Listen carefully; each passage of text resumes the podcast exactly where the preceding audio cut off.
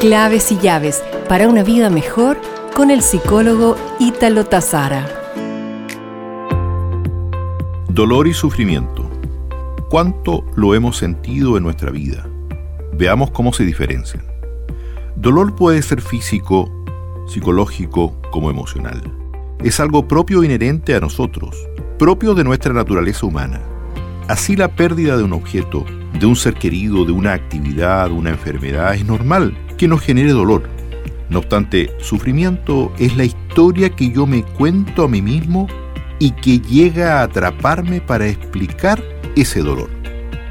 Por ejemplo, si alguien me hizo daño en el pasado, es normal sentir dolor.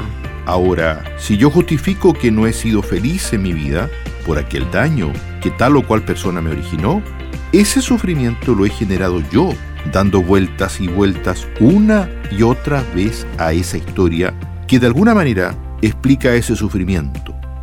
La historia es generación mía.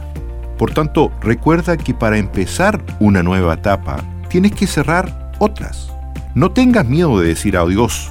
Eso es parte de la vida.